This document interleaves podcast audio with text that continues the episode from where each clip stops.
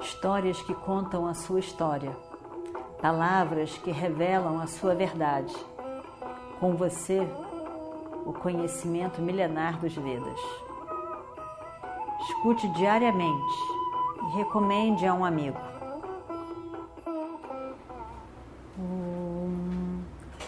Vakratunda Mahakaya Surya Koti Samaprabha Nirvignam Kurumedeva Sarvakaryeshu Sarvada. Então nós vimos que Sanjaya foi para Upaplavya, onde estavam os Pandavas, Krishna e Vidura, é Vidura não, o, como é que é o nome? O, o rei lá da Virata e Drupada, né? estavam todos ali reunidos e ele mandou então, ele levou a, a mensagem de Dhritarashtra. E a mensagem de Dhritarashtra é essa que a gente viu. Uma coisa horrível.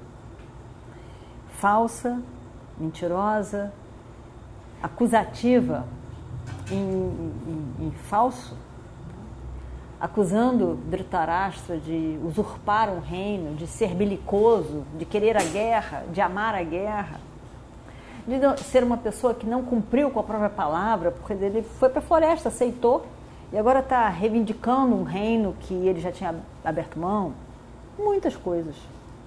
E principalmente expondo Yudhishthira como uma pessoa realmente adármica, de todas as formas adármicas, que muito, muito machucou Yudhishthira. Yudhishthira foi ficando cada vez mais surpreso e mais triste e mais realmente magoado com o tio, mas não teve jeito de, do início até o fim da mensagem do tio foi assim até pior até o final. Os irmãos ficaram horrorizados, Krishna também, mas não teve jeito. Assim foi a mensagem até o final. E aí então, Yudhishthira, Krishna, Arjuna, Nakula, Sahadeva, Bhima, todos mandaram mensagens para o rei. E ao mesmo tempo, Sanjaya viu aquela situação toda. E aí então, ele, por fim, até ele pede desculpas. Eu estou sendo somente um mensageiro. Eu sempre gostei muito de vocês. Essas não são minhas palavras. E o Destira diz: Nós sabemos, nós sabemos o quanto você, desde que nós somos pequenos, você gosta da gente. E a gente não está levando como, como suas palavras, a gente sabe que você é somente um mensageiro do rei não, não tem problema nenhum, grande é o nosso carinho por você. E ele sai, ele volta pra, para é, Hastinapura. E quando ele chega em Hastinapura, ele estava ele, ele realmente é, reflexivo e ao mesmo tempo chateado. Porque, porque ele teve que ser o porta-voz daquelas palavras que ele não concordava. E ele não era assim, uma pessoa completa, completamente desconhecida, que estava sendo transmitindo palavras do rei que ele nem conhecia, ou pelo menos que ele conhecia o rei, mas não conhecia as pessoas envolvidas. Não, ele estava falando para pessoas que ele conhecia desde pequeno e que ele sabia que eram pessoas honestas. Então, aquilo, ser o porta-voz de uma coisa que ele não concordava era muito difícil, é realmente muito difícil para ele. Assim como é muito difícil a gente fazer uma tradução de coisas que a gente não concorda. Você nunca, filosoficamente é contrário ou de qualquer outra maneira, é muito difícil você traduzir, porque você não grava a ideia na cabeça, porque a ideia não é uma ideia que você concorda. Então você não vê lógica. É difícil de comunicar. Então ele, ele, como é que ele podia dizer aquilo tudo quando ele não concordava com aquilo? Foi muito difícil.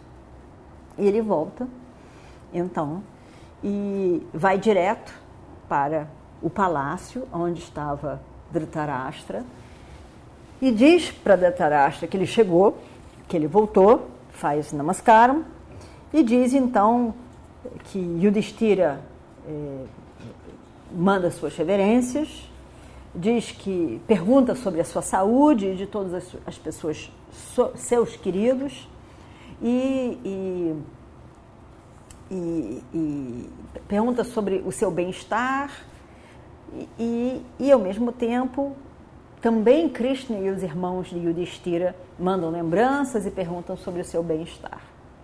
Eu encontrei todos eles numa atmosfera de muita paz, de muita tranquilidade.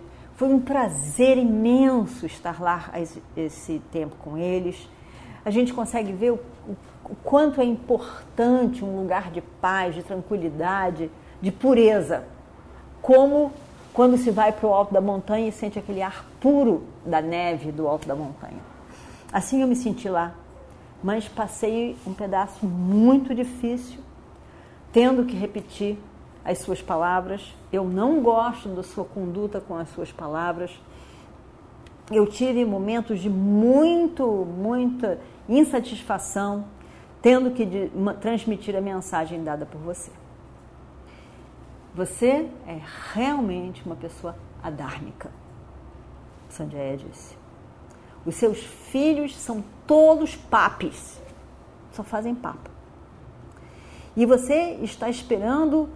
É, você, é incrível o seu otimismo. Você está esperando, dessa sua atitude, você está esperando tudo que é de bom. Como você pode achar que uma atitude errada dessa pode produzir um resultado bom?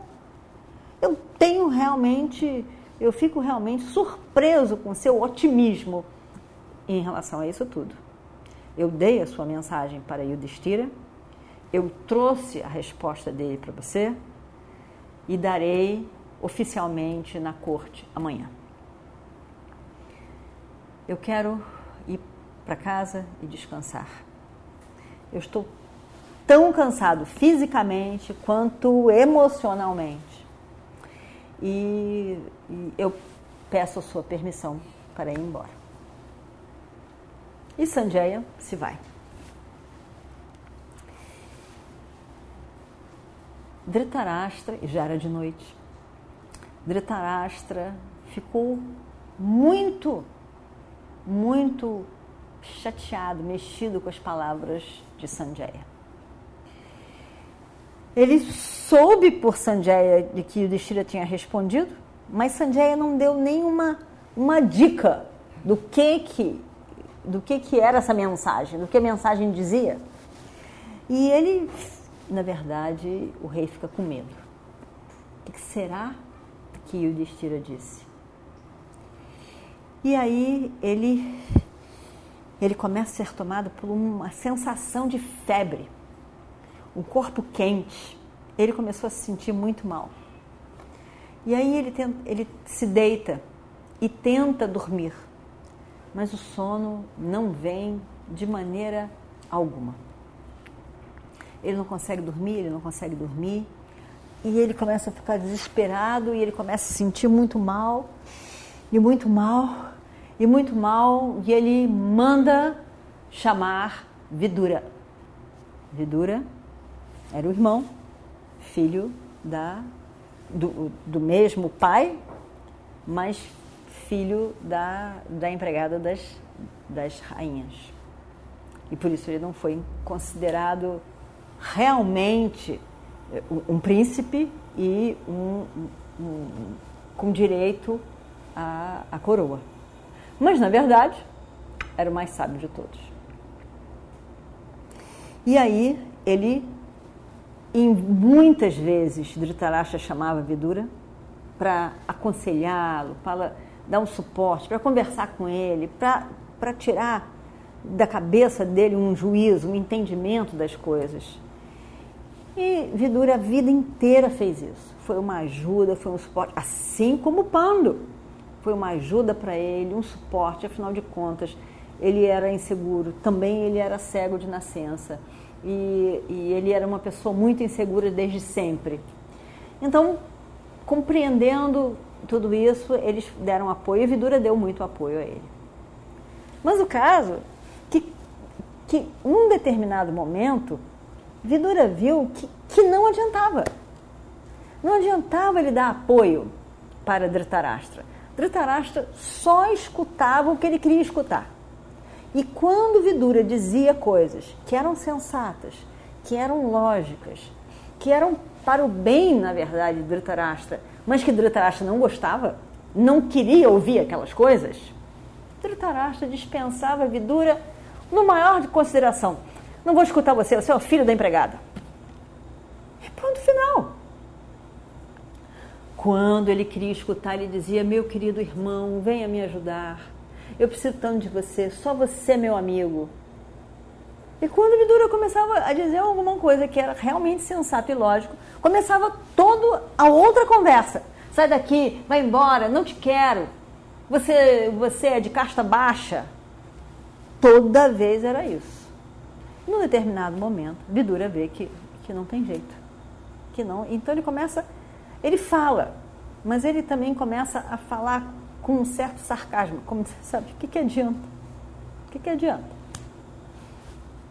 E aí, Vidura vem correndo. Eu fui chamado. Vidura vem correndo. É o irmão, afinal de contas, é o irmão dele. Ele vem correndo. E aí, ele vê as condições do rei. O rei estava. Tava, não estava desolado, ele estava desesperado. E ele não conseguia dormir, não tinha o que fizesse ele dormir. E ele estava ficando desesperado, apavorado, ansioso e não se aguentava ali quando Vidura chega. E aí, Vidura veio mais rápido que ele pôde. E aí, Dhritarashtra fala. E vamos ver o que acontece no próximo capítulo. Om Shri Guru Bhyo Namaha Harihi Om histórias que contam a sua história, palavras que revelam a sua verdade. Com você, o conhecimento milenar dos Vedas. Escute diariamente recomende a um amigo.